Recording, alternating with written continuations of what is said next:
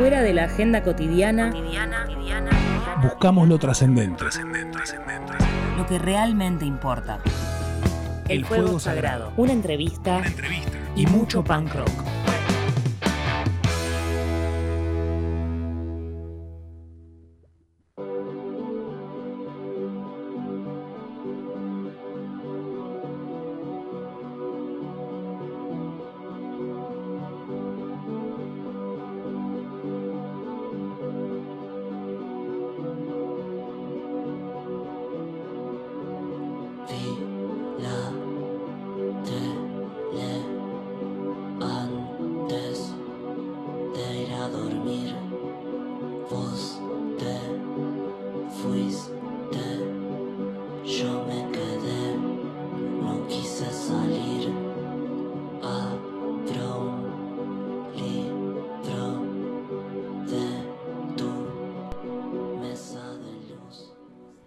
Decíamos, eh, nuestra meta fue ser felices, nuestra meta fue entender, nuestra meta fue ver de qué está hecha una revolución, nuestra meta es saber qué es el presente y nuestra meta también fue aprender un poco de quienes tenemos al lado, de quienes admiramos, de quienes nos producen muchísima alegría. eh, y verdaderamente también, por supuesto, desde el comienzo, eh, porque el programa fue evolucionando y eso vamos a charlarlo también un poco. eh, ¿Qué es el punk en este momento preciso de la historia? Eh, ¿Y cómo es vivir siendo punk? ¿no? O sea, podemos pensar en esos comienzos en relación a la música en los años 60, ya más políticamente en los 70, eh, el post-punk, también podemos pensar también que se puede ser punk de muchas maneras, y el siglo XXI nos ha demostrado, por suerte, gracias al feminismo, gracias a los movimientos indigenistas, gracias a los movimientos en relación a la ecología, al arte y a todo lo que está sucediendo, que el punk tiene muchas formas de manifestarse. Y eso es un poco lo que tratamos de ver, de entender, de acercarnos y aproximarnos con el fuego sagrado todos los lunes eh, en su segunda temporada ya por esta por este bello palacio utópico llamado Radio Colmena.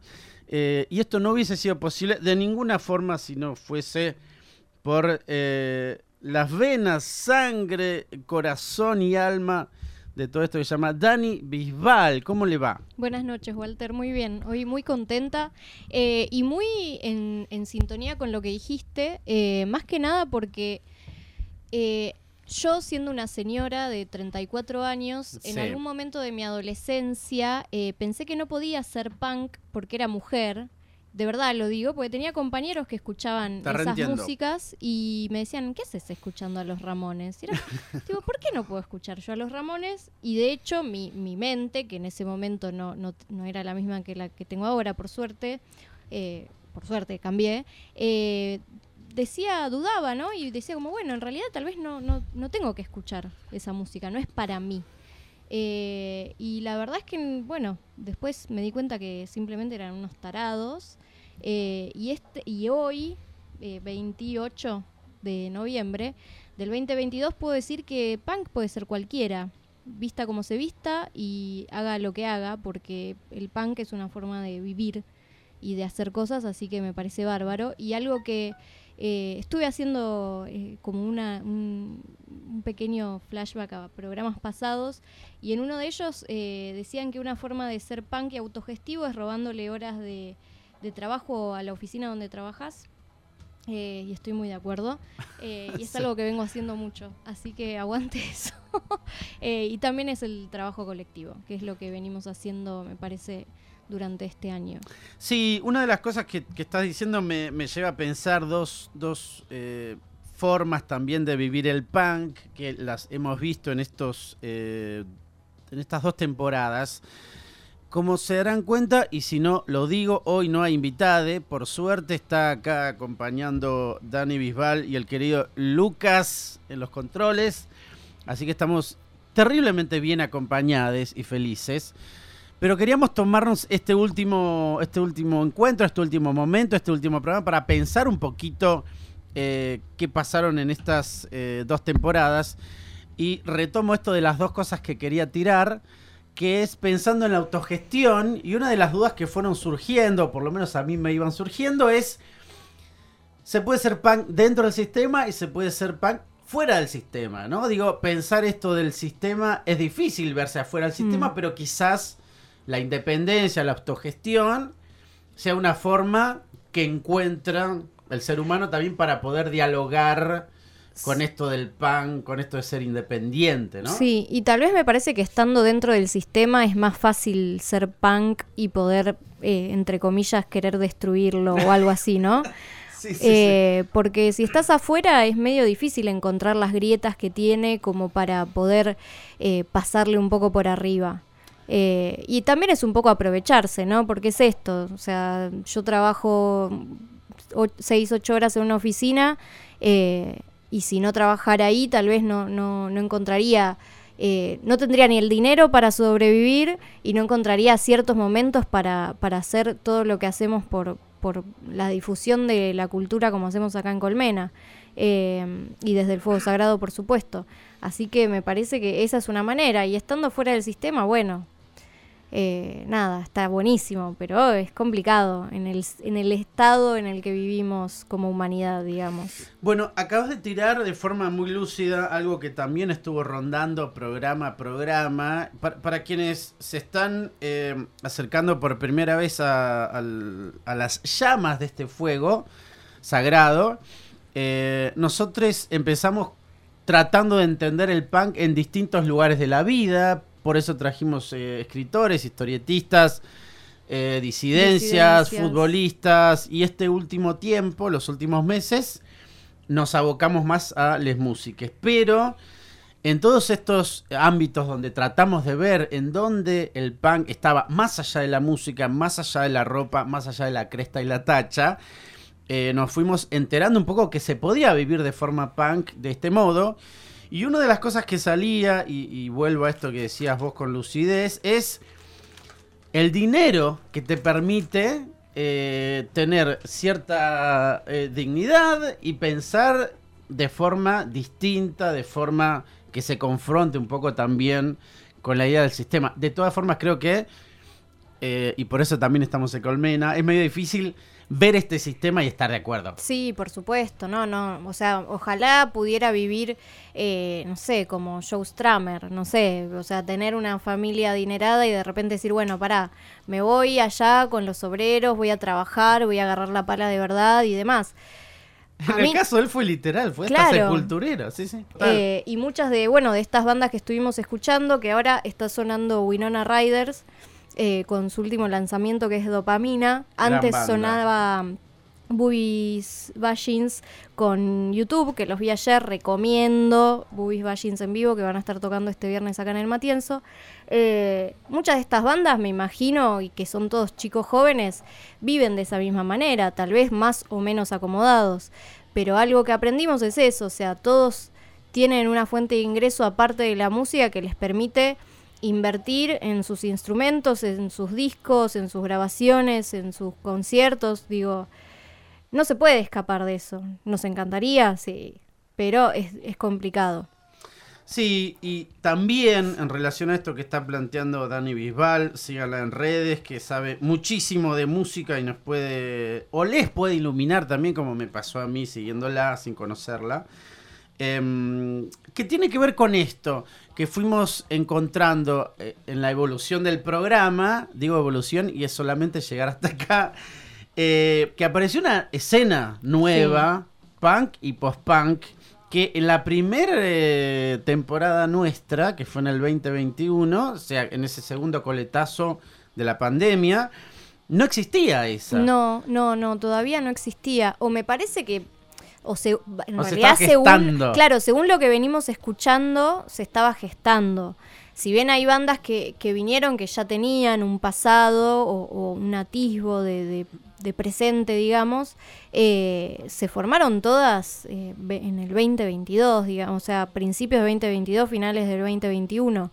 Y, mm, y muchas, bueno, me parece que, que la mayoría, como nos dijeron acá, eh, sufrieron, para bien o para mal, la pandemia, ya sea a nivel eh, introspección en las letras y su música, Total. y en, y en otros casos, y hablo, ponele tal vez de bandas como que vinieron como, no sé, eh, va, no, no vinieron los chicos de, de Mujer Zebra, pero sí sus letras estu- estuvieron muy presentes.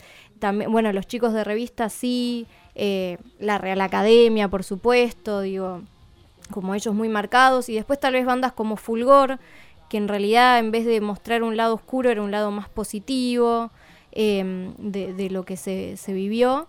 Eh, pero sí, son todas bandas que vivieron algo que tal vez bandas más grandes no y, lo pudieron demostrar de otra manera. Yo no sé si tiene que ver también con la generación con la que están, que, que- de la que son parte, digamos, pues son chicos más chicos por lo general. Sí, y viste que también surgió, eh, creo que también aquellas eh, personas que vinieron al programa y tenían eh, algún vínculo colectivo, pienso en los historietistas o, o- o en gente que tenía vínculos de, de proyectos Hmm, más allá de lo solitario, eh, fortalecieron vínculos en el proceso Sí. de la pandemia y al tener una banda y al solamente poder comunicarte, verte o rozarte con tu compañero de banda, creo que también hizo que el proyecto se fortaleciese, por más que ellos no tenían idea de que recién ahora se iban a abrir las puertas, iban a poder tocar. Y es que me parece que también para fortalecer ciertos vínculos eh, hubo que apoyarse en ellos también durante esos meses. Eh, esta- este último mes hablé con gente que me decía, bueno, pero al final no fue para tanto eh, el encierro. Ya se olvidaron. Y yo era como, pero vos te acordás que Sí, sí, sí, hubo que quedarse encerrado. O sea, por más que alguno de los que hablé haya sido de esos que podían salir, ¿no? Yo decía como, está bien, yo no la pasé, yo la no, no es que la pasé bárbaro, pero no la pasé tan mal. Digo, con el diario del lunes digo, che, al final no la pasé tan mal. Claro. Pero me parece que para ciertos músicos eh, tener una banda y un o, o para digo otro tipo de artistas, ¿no? Como los historietistas, digo tener como cierta ciertas personas al lado en las que apoyarse para no caer en la oscuridad que, que trajo la pandemia fue clave. Y ahí está, me parece, la base y, y lo mejor que tiene el punk, que es el tema de la comunidad.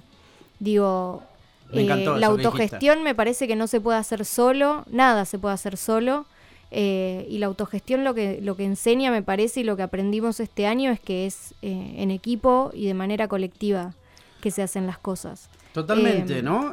Y me parece que también demostraron, sobre todo en relación también lo pienso al punk, es el aspecto político de todo esto, ¿no? Que es la forma de intervenir la realidad que tenemos más allá de la cuestión partidaria, ¿no? Sí, sí, Digo, sí. político en un sentido de qué decisiones tomamos respecto de cómo actuamos con el otro y en nuestro tiempo, en nuestra época, con nuestra generación. Sí, total, total. Sí, porque digo, muchas veces me parece que, eh, y hablando de acá, ¿no?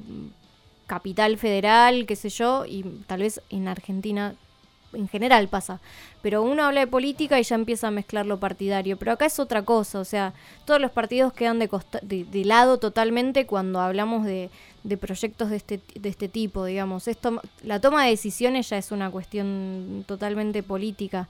Eh, y me parece que, que nada, que sí, eso lo hablamos con los chicos de Fulgor, que el punk es político, 100%, y no nos podemos olvidar de eso, por más que haya después, bueno, otros tipos de pensamiento, pero, pero es una de las cosas que, que me parece quedaron más, más en evidencia acá. Sí, una de las cosas que más me deslumbró de, de estas dos temporadas para mí fue la presencia acá de Mara, Mara y Gómez, sí. Mara Gómez, eh, primera futbolista transprofesional de este país.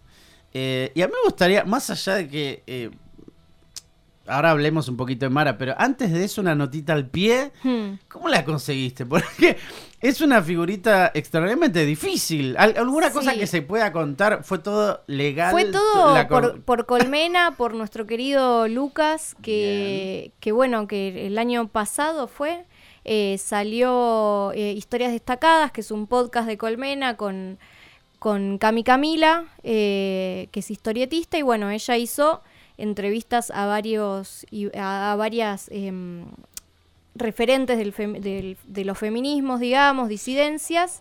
eh, y bueno, ella participó, fue una entrevista bastante...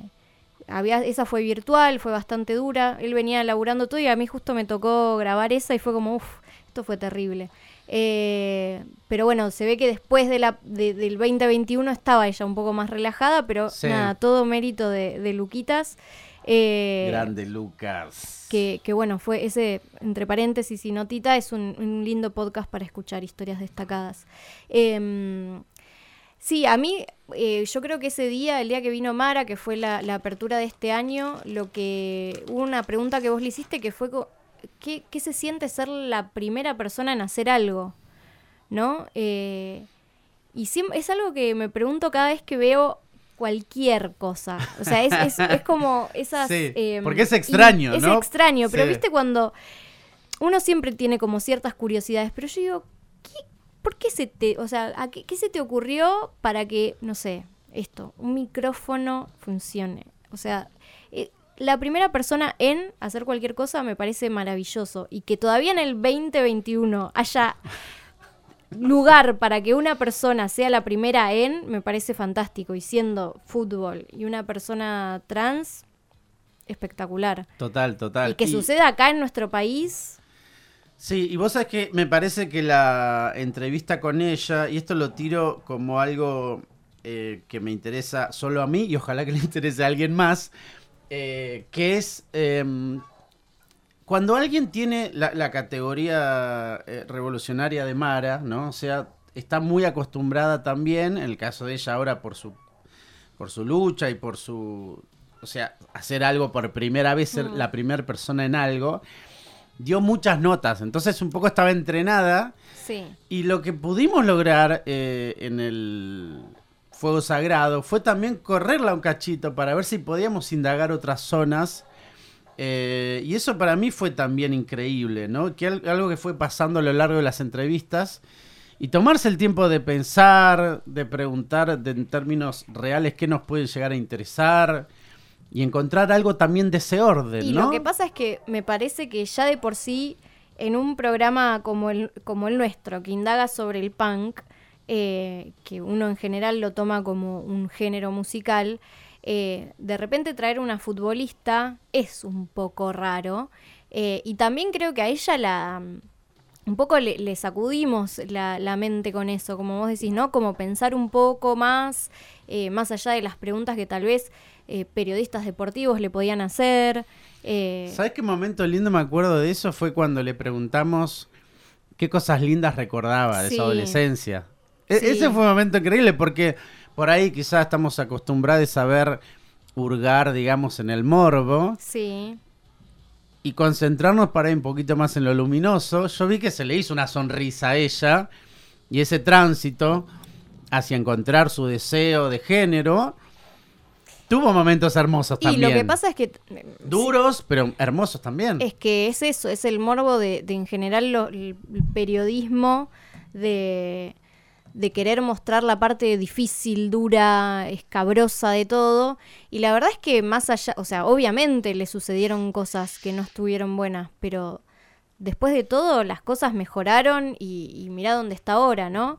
Eh, No, increíble, increíble. Mismo, bueno, me imagino que, que muchos de los otros invitados que, que tuvimos han pasado por lo mismo.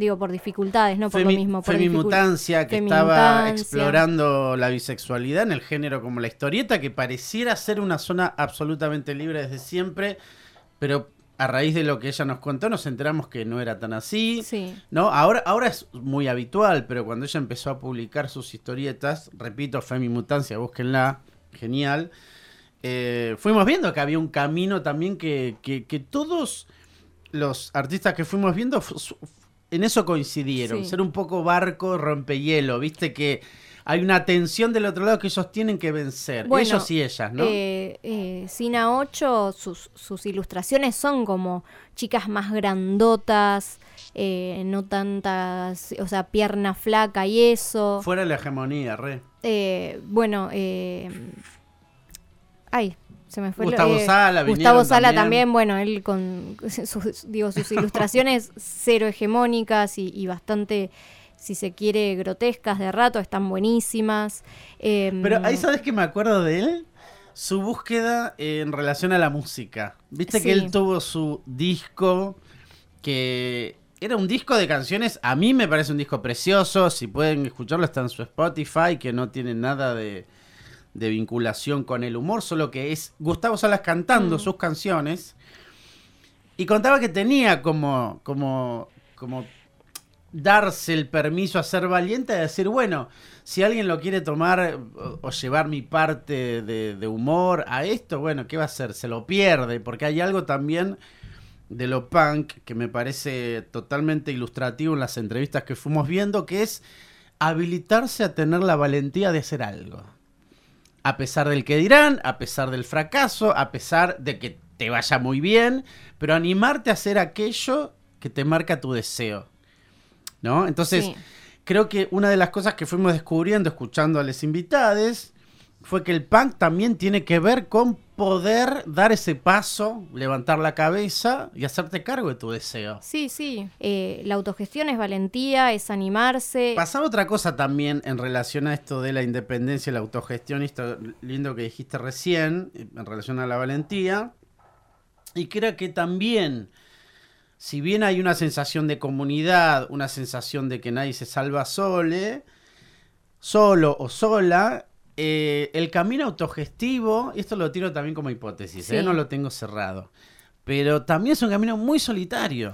Y sí, No todos comparten toda la data de cómo poder sobrevivir de forma autogestiva en un territorio. Como Argentina, queriendo vivir, o vivir no, pero sí seguir produciendo arte y, Mm. y- y que te produzca el mínimo de dinero para poder hacer lo próximo. Ni, ni siquiera te hablo de, de llenar la ladera ni pagar no, el no, alquiler. No, no, no. Mínimamente te permita seguir en funcionamiento. Entonces hay- había algo ahí que a mí me pareció súper interesante de ir charlando, indagando, ¿viste? Sí, es verdad que es solitario y es verdad que también que me que cada, o sea, no sé si cada mm, género que vino acá, ¿no? Como cada parte del arte diferente, historietistas, escritores, eh, bandas, tiene su forma de ser autogestivo.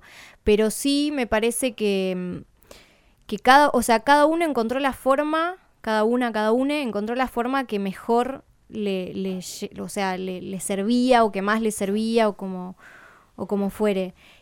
Siempre de manera colectiva, pero siempre alguien como medio llevando la batuta y confiando, que esto lo, lo dijo eh, Linchera de revistas, que él decía em, que sí, que el trabajo era colectivo, obviamente, pero que después es confiar en los demás, porque Claro. si no, si hay que tomar una decisión cada vez que hay que hacer algo, no terminás más, o sea, en, en otras palabras lo dijo y mucho más lindo, pero, pero eso como es confiar en los demás y no sé, eh, decían por ejemplo de las revistas, de las remeras y de los discos, qué sé yo, que es como, no, yo lo veo cuando termina el proceso Claro. hasta que no tengo la remera puesta, no la veo. Eh, y me parece que es eso, o sea, es un poco trabajo solitario, un poco, eh, un montón de trabajo en equipo y un montón de confianza en ese equipo. Y, y a riesgo y sumo, eh, un montón de obsesión, porque vemos bandas que se reinventaron, bandas que, que tuvieron que sobrevivir a cambios de integrantes, bandas que tuvieron que, eh, pienso en la Real Academia, que, que empezó solo el cantante mucho tiempo, hasta que después se fue sumando de a un integrante. Sí, mismo como, eh, y hab- y hablando de eso, ¿no? Como revistas que no habían empezado y que dijeron, bueno, usemos esto para profesionalizarnos. Total. Eh, total. los chicos de Zacatumba que se juntaron, que justo sacaron el disco y se, y se fueron a vivir juntos en pandemia, digo, eh, es como, bueno, sacar un poco lo, lo positivo de ciertas cosas negativas que tiene la autogestión, que tuvo la pandemia, que tiene vivir en un país como el nuestro, que no es fácil, eh, pero que evidentemente tanto nosotros dos como Colmena y, todas las bandas que vinieron tiramos para el mismo lado, digamos, que eso me parece lo más lindo eh, de todo esto que, vivimos este año. Sí, y a mí ahora vamos a escuchar una canción, pero a mí me gustaría eh, que nos cuentes después de la canción la parte la columna vertebral, si yo fuese médico diría, la columna vertebral de este programa era la música. Sí. O sea, igual siempre tratamos de corrernos de presentar los temas, tampoco este es un programa habitual. Pero después contame un poquito cómo es eso, porque también una de las eh, problemáticas que surgen ahora es qué música escuchar. eh, en Twitter constantemente me recomiendan una playlist, eh, qué es lo que está sonando. ¿Cómo explora la- el universo que parece inabarcable de la música en este momento alguien como Dani Bisbal? ¿Cómo, Uy, cómo se va guiando? Cómo se, ¿Cómo se va armando su mapa sonoro? Bueno, Pero después, de la canción. voy a- igual me gustaría mencionar las bandas que sonaron hasta ahora. por Armamos, favor, por favor. Armamos la playlist de recomendaciones. Le quiero agradecer. Si hay alguien de todos ellos escuchando ahora, gracias por todas las recomendaciones que mandaron. No solo llegaron nacionales, sino algunas recomendaciones de Uruguay que me parece que están buenísimas. Eh, y hasta ahora, bueno, arrancamos como dije antes con Booby Bashings, con YouTube, que este viernes va a estar, eh, va a estar tocando acá en la Vomit, en el Matienzo. Después sonó Winona Riders con Dopamina, su último, su último lanzamiento. Ryan compone un disco, por favor escuchen Ryan, que está buenísimo. Magios con Chau Fantasma, que Magios toca mm, eh, NASA de mm, la Real Academia. Walt Disco, How Cool Are You, se llama el tema. Efecto Amalia también. Y ahora vamos a escuchar a Vicente Colombo eh, con un tema que es la letra no dice el título, que es una de las cosas que más me gusta. Quiero hacer una, una playlist de eso. Canciones que no mencionan el título de la el título de la ahí, letra. Re complejo. Pero este tema eh, creo que tiene el título favorito del año para mí, que es Si te veo te cago a piñas. ¿Cuál es tu fuego sagrado? ¿Cuál es tu fuego sagrado?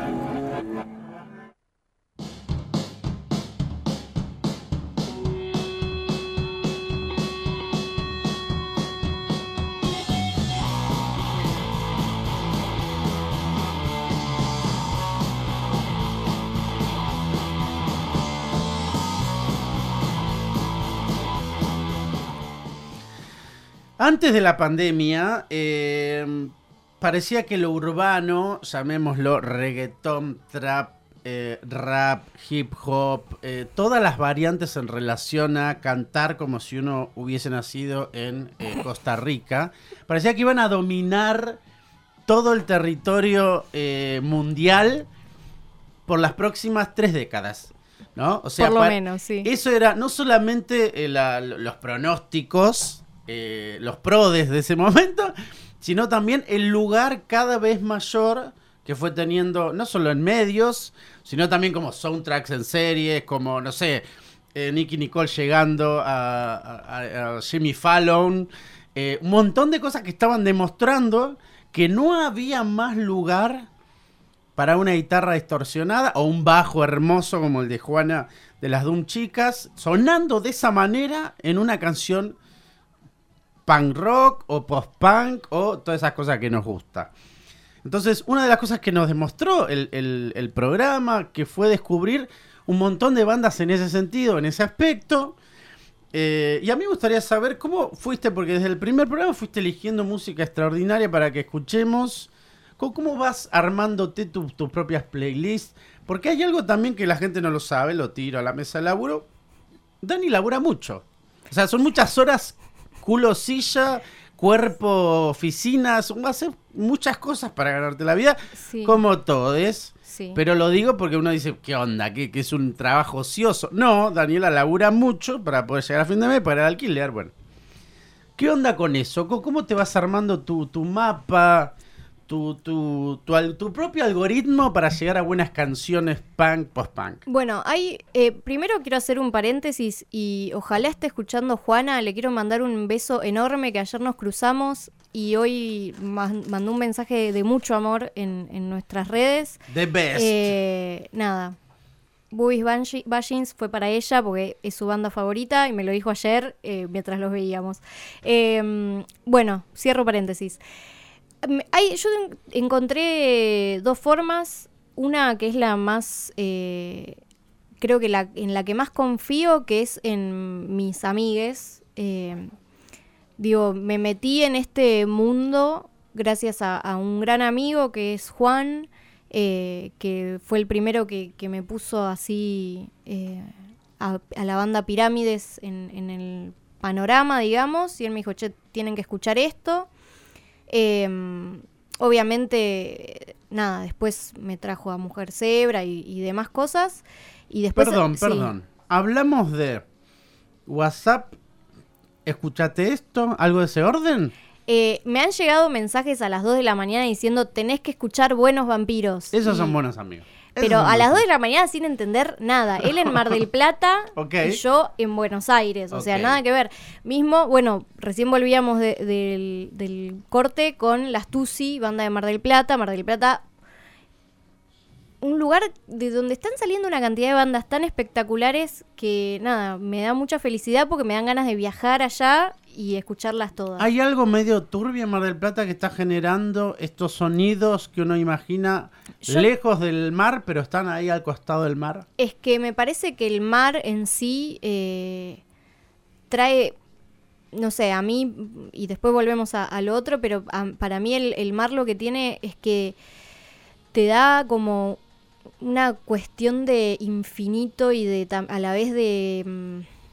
mm, Y momento como de- reflexivo, sí, ¿no? reflexivo, pero también como de De la finitud de de, la vida. ansiedad, claro. Viste como a mí me pasa con dos cosas, con la oscuridad y con la profundidad del mar.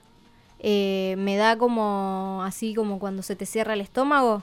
Sí. Bueno, me parece que eso y, y ver el mar todo el tiempo y ese sonido que es como un ruido blanco te debe llevar a ciertas cosas y además vivir en, en una ciudad costera no debe ser igual que vivir en una ciudad como esta. Coincido Eh, plenamente. Pero bueno, nada, para, para conocer música sí me apoyo mucho en mis amigos, Martín también, Luquitas también, que el otro día me mandó, ay, ¿qué- ¿cómo se llamaba Luquitas la banda que me mandaste? Las Piñas, Las Piñas, bandón. Em, y después por otro lado a veces confiar un poco en el algoritmo, eh, que me pasó con los Billys, por ejemplo, ¿no? Que- Perdón, hablamos del algoritmo de qué plataforma. En, en ese caso fue con Spotify, pero eh, las últimas dos semanas tuve problemas con mi cuenta de Spotify, eh, entonces me volví a ir a, ¿A YouTube? a YouTube. Ok. Em, que me, o sea, me recomienda más bandas capaz de afuera, que está bueno igual. Y después, como siempre, está la querida Bandcamp, que ahí es una cuestión más de búsqueda. Eso sí son Mm. horas culo. Es sentarse, buscar por género, buscar por ciudad. Em, que hay muchas bandas que, que tal vez tienen su cuenta en Spotify, pero en Bandcamp tienen como otro tipo de contenido, que por ejemplo Facu eh, de Pirámides nos contaba que él tiene cosas de Pirámides subidas que no están en Spotify y en Bandcamp las pueden encontrar y están buenísimas. Em, pero lo que tiene Bandcamp, por más que a veces suene un poco más snob o lo que sea, es eso, es como si a vos te gusta cierto género y tal vez querés indagar en este género, pero no sé, en Australia, Sí. hablando de punk, en Australia hay unas bandas punks del carajo. Como Eh, en Rusia también. Quiero recomendar Rusia como zona, no es solo Ramstein, como zona de densidad panroquera Sí. muy intensa. Bueno, hay una, sí, hay una lista que, que sigo de mm, un- acá un compañero de, de El Matienzo que es eh, Party Like Kiev y es un post-punk eh, atrás del otro que es increíble. Eh, y después hay una cuestión también que, que tengo yo que es indagar en las bandas que tocan con bandas que a mí me gustan, ¿no? Que tal vez el algoritmo no me las trae, no me las traen mis amigues. Y que es como, a ver, esta banda, ponele, no sé, em, las Tusi, a ver con quién tocan. Bueno, 6 AM, eh, bueno, las Boobies Ba- eh, Boobies Banshees, eh, tal, tal, tal. Bueno, a ver, las buscas. los busco y veo a ver qué onda.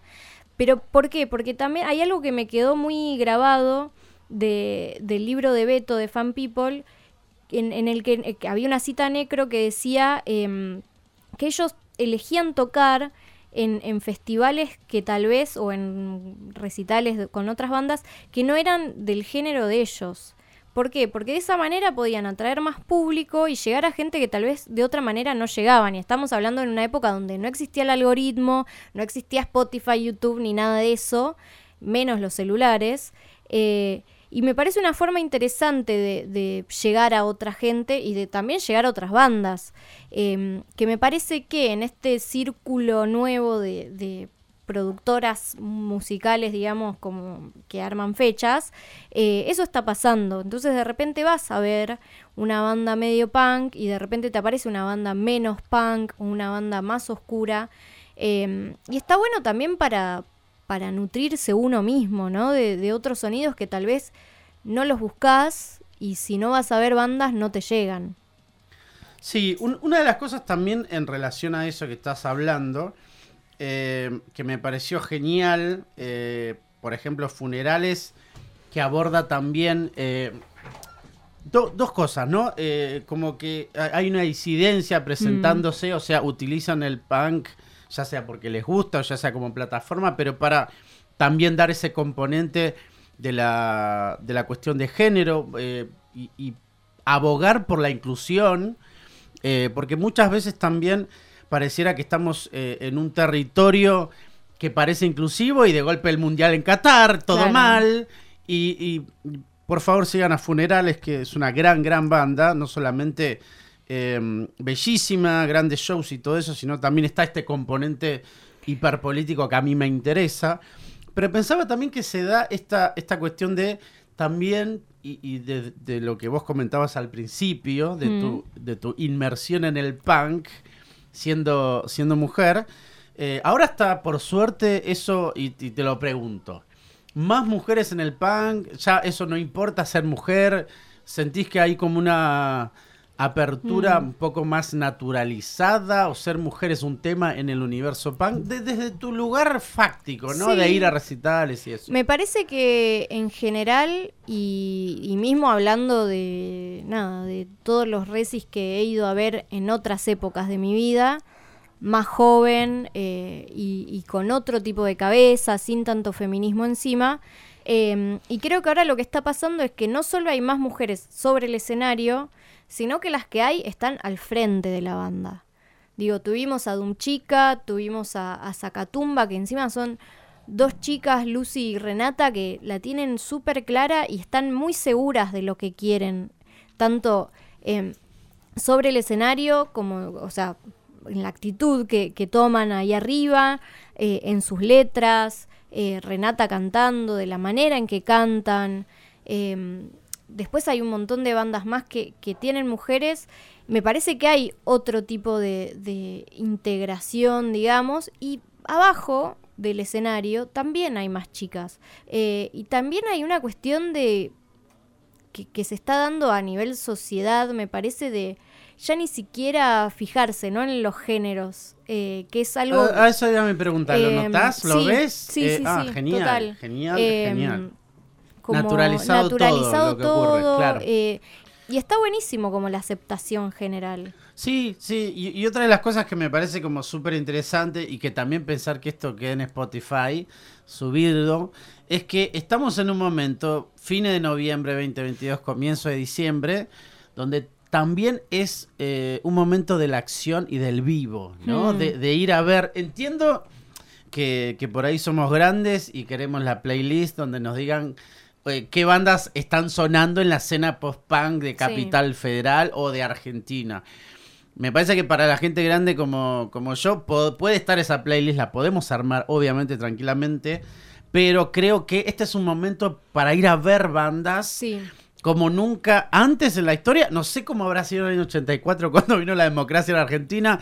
Hoy pensaba toda esa cantidad de bandas que había en el under, ¿no? Es- ese under Mm. de Sumo, de Soda, de, de, de Los Redonditos. Bueno, ese under como... como Habrá sido interesante, como ¿eh? utópico, ¿no? Porque parece como la leyenda de la yerba mate, ese- momento, ¿viste? Parece, ¿qué será verdad? Yo creo que ahora estamos viendo ese momento. Puede ser. Con sus particularidades del siglo XXI, con su momento pospandémico, pero hay algo de. Está pasando muchísimas cosas a la vez y lo único que te queda es mover el culo y salir de casa. Bueno, fíjate que, y, y salvando las distancias, ¿eh? Pero digo, un, un under fue post una cosa, el otro fue post otra cosa. Amén, Dos, amén. O sea, y, y fueron dos momentos en los que la cabeza se tuvo que acomodar.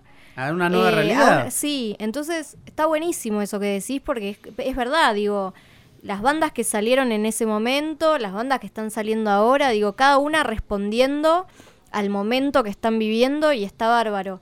Sí, es verdad lo que decís de los vivos y algo que, mm, nada, no- nosotros trajimos a, a los Doom Chica que eh, todavía no habían sacado ningún, ningún single y solo estaban tocando en vivo. Eh, y hoy nos recomendaron de vuelta una banda, Traiciones, que la vengo siguiendo ahí y no logro ir a verlos. Y recién mañana van a sacar un single. Pero están tocando hace un montón. Total, Entonces total. es como, bueno, ¿cuál es la prioridad ahora para las nuevas generaciones? Que tocar en vivo, perfeccionar los temas, porque también es un es un, un punto clave que salió durante toda esta temporada con bandas, que es, bueno, sí ensayamos y le metemos, porque todas las bandas evidentemente ensayan y le meten duro al ensayo, pero también priorizan cómo esas canciones que están ensayando se van a escuchar en vivo, digo Sí, no hacer más de lo que se puede dar en vivo, eh, después ir perfeccionando, viendo cómo reacciona el público, digo, me parece que eso también va cambiando según la época. Bueno, algo de esta época que me parece bellísimo eh, es cómo también se desligaron de un montón de herencia de lo que es el rock. Obviamente ya veníamos de la generación, llamémosla, si querés, post-cromañón, en donde ya estaba una resignificación de qué es ser rockero, qué es ser Mm. rockera.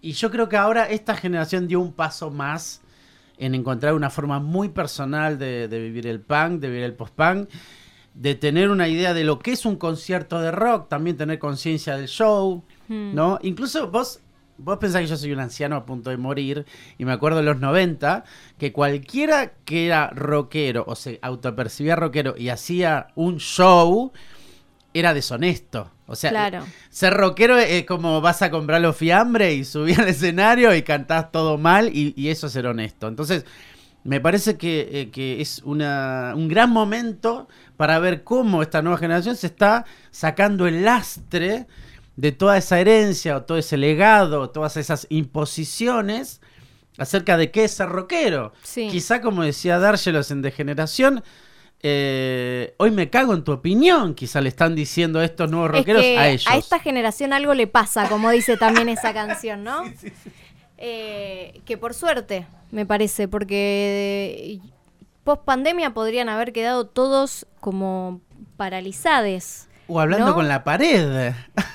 Eh, sé. Sí, sí. Bueno, O buscando Pokémones. O cualquier otra cosa menos cosa. agarrar un instrumento. Sí, agarrar un instrumento, escribir, juntarse, laburar de la manera que laburan, porque además eh, no es solo, solo eso que vemos. Digo, todas las bandas que vinieron tienen un, un equipo de gente atrás.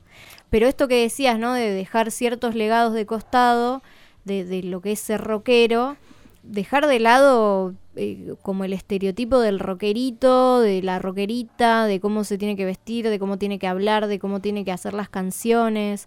Y mismo también, me parece, eh, cómo tiene que sonar una banda. Sí, y, y también pensaba en relación a, lo- al, al momento excitante de los vivos que estamos viviendo y que podés ir a ver a cualquier banda que solo tenés de oído y, y la, y la pasás re bien porque la rompen arriba del escenario. Eh, y recordamos a Mara Gómez, cómo debe ser ser la primera persona en hacer algo.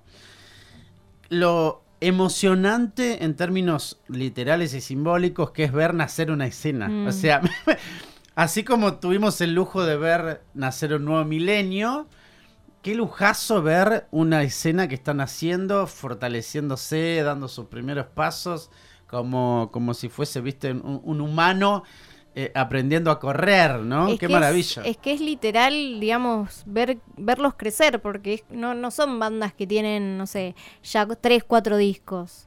Son bandas que tienen un disco, tal vez algún EP dando vueltas, un par de sencillos por ahí. Pero digo, son bandas que, que están creciendo en vivo eh, al lado nuestro. Y no son bandas que de repente no las podés ir a ver porque la entrada es eh, impagable. Son bandas que, de- y, y acá siendo sincera y tal vez medio termo, termo del under, eh, pero son bandas que las entradas no pasan los mil mangos en una primera venta, en una primera Claro. preventa.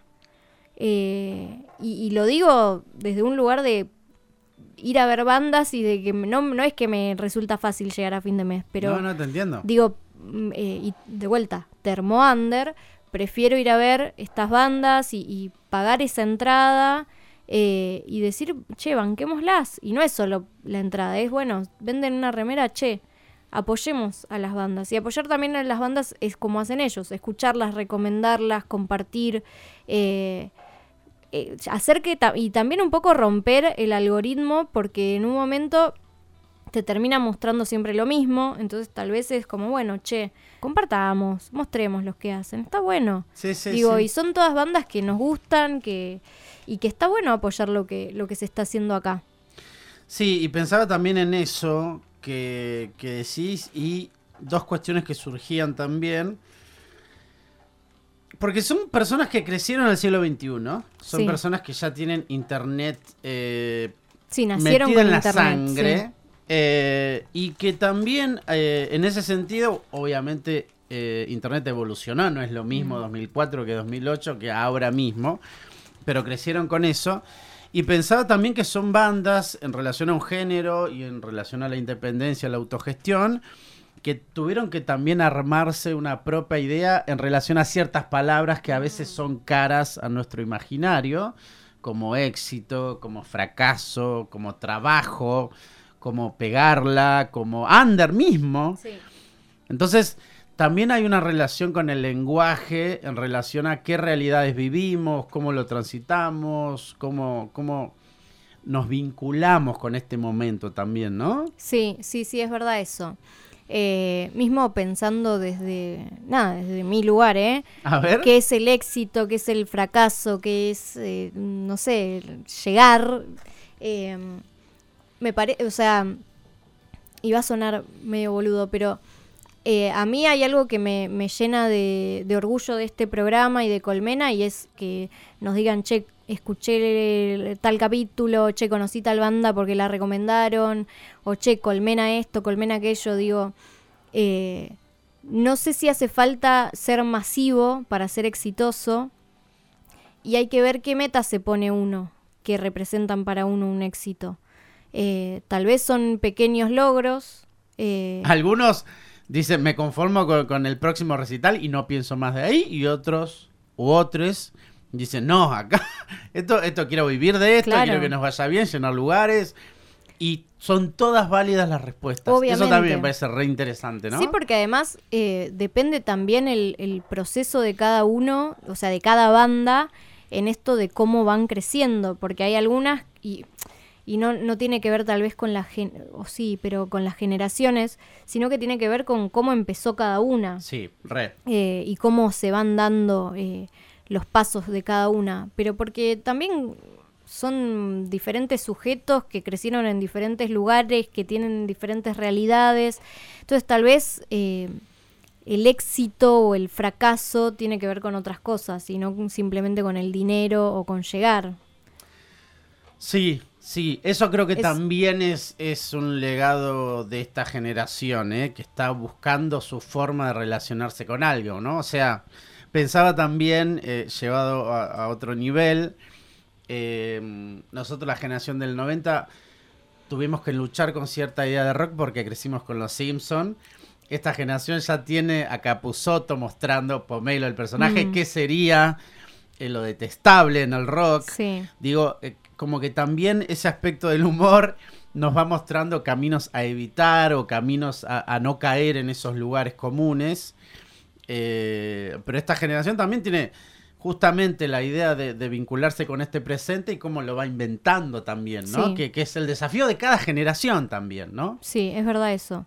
Sí, y es, es, es tal cual esa palabra, es inventar eh, su propio camino. Y me parece que ahí está la, mm, la magia y la diferencia de cada banda en, en el lugar al que quieren llegar. Sí, sí, sí, total. Em, pensaba también en lo último mío, digo, pensaba también en las... eh, en relación a las letras que van construyendo, eh, que también tienen sus... eh, su, su componente del siglo XXI, ¿no? Ya no es un punk o un post-punk que va heredando, pensaba, no sé, por decir algo, ¿no? Violadores en el 84, después vienen Ataque y Dos Minutos y Flema reinventando eso. Creo que muchos años después, ahora que estamos viendo de qué forma ellos construyen sentido con esas letras, que es totalmente también personal y de ellos y de ellas, esas letras, Mm. esas vivencias, y que está buenísimo que no tenga nada que ver con lo otro.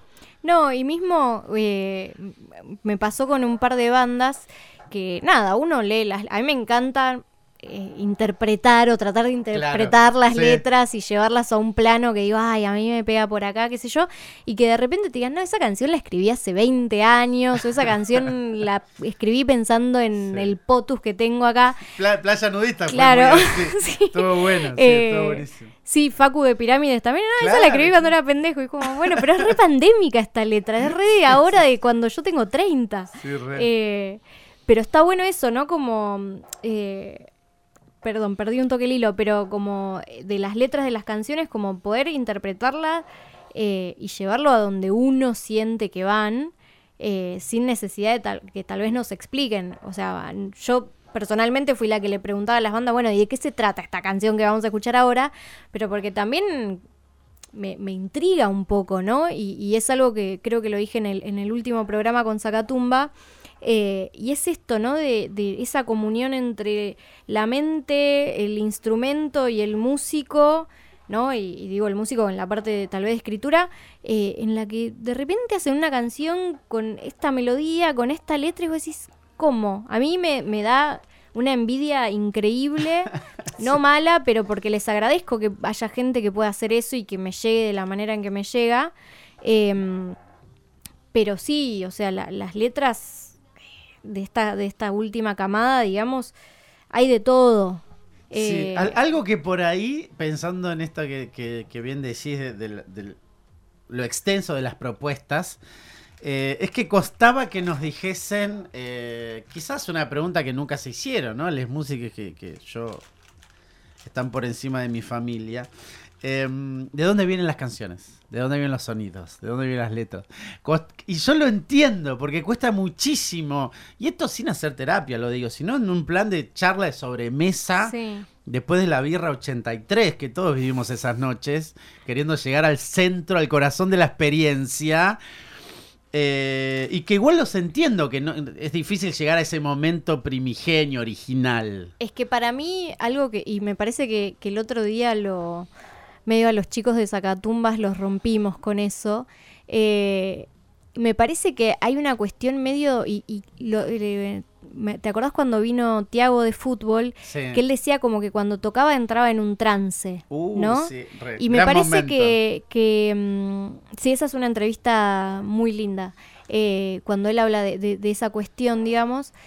Em, pero me parece que hay algo ahí en, en la parte de, de- de escribir una canción, de, de exponerse, de la manera en que se exponen, que me parece que si no hay una especie de trance, y no digo trance de irse y nada, Se entiende, Digo, re. un trance natural que, que tienen lo- los músicos y músicas en el que se dejan llevar, escriben, la, la- me imagino que, nada, la mano de repente escribe, escribe, escribe, toca, toca, toca y de repente tenés una canción Que como la por- rompe. que la rompe y vos decís, ¿cómo hice esto? Sí, sí, sí, sí. Eh, y pero me parece que tiene que ver con eso, ¿no? Con que, y que es el fuego sagrado de las bandas y de todos los, los que están ahí, que es la música y lo que la música les permite decir y hacer que tal vez si tuvieran que hablar y nada más no podrían, o escribir y nada más no podrían.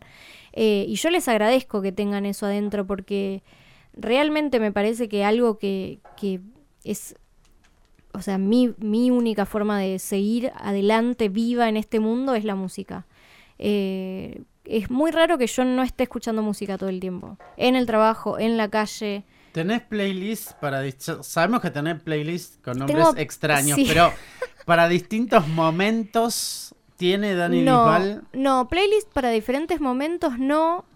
Eh, sí tengo bandas, hay más bandas que escucho en, ponerle en invierno, hay otras que escucho más en verano, ¿En ¿no? serio? Sí. Y durante el día también, supongo. Durante. Sí, sí, puede ser. Hay, hay días que digo, hoy quiero escuchar algo que nunca escuché, o que no escucho tanto, o que empecé a seguir y no escuché nunca. Eh, pero mm, tal vez en el trabajo escucho más música sin, sin letra, instrumental, por ejemplo, que es una. A mí me encanta la música instrumental. Sí. Eh, Y después tal vez por la calle escucho cosas más que me puedan mover y llevar un ritmo. Si estoy en transporte público escucho cosas un poco más pesaditas. Eh, Va cambiando por ahí.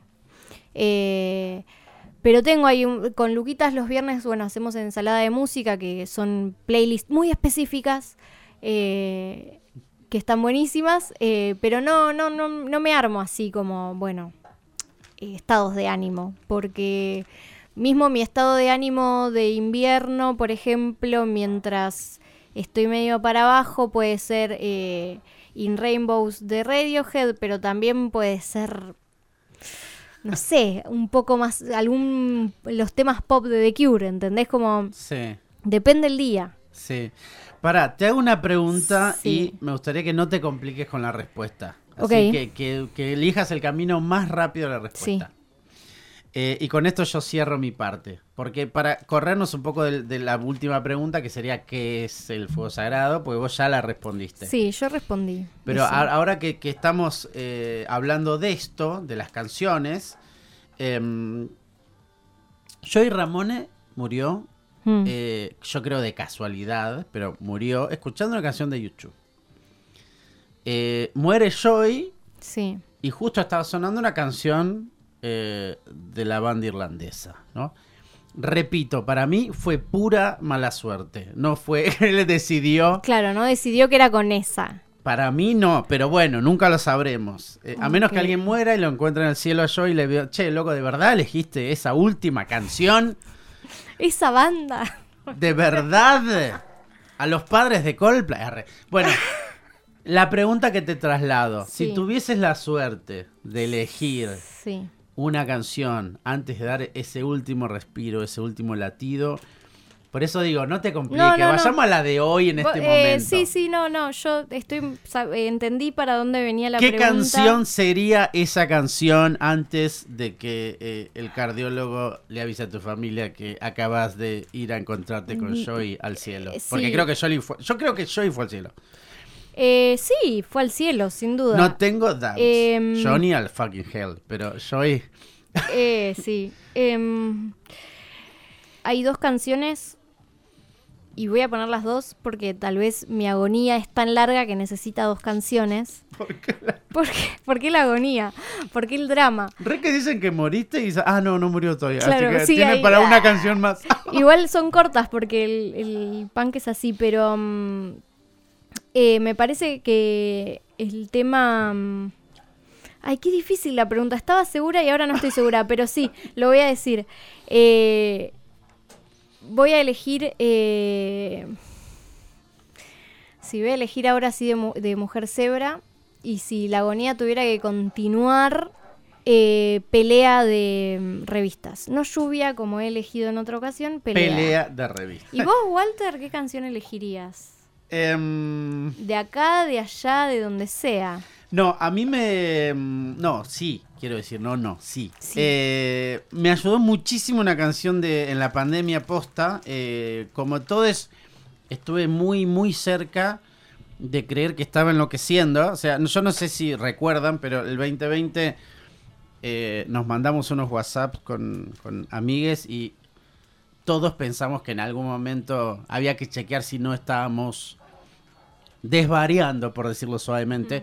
Y una canción que me, que me ayudó a... a- a, eh, puede sonar careta la palabra, pero me parece que es una linda palabra en ese momento, que es estar focalizado, o sea, estar como en un eje atractivo. Eh, Autounión de Pablo Pandolfo, ¿viste? Es, la recomiendo muchísimo en vivo, también tiene algo medio mántrico Pablo en vivo. Y sinceramente es como esa canción que tiene un ritmo medio hipnótico, pero es como épico a la vez, ¿viste? Que, que va como creciendo a medida que el tema avanza.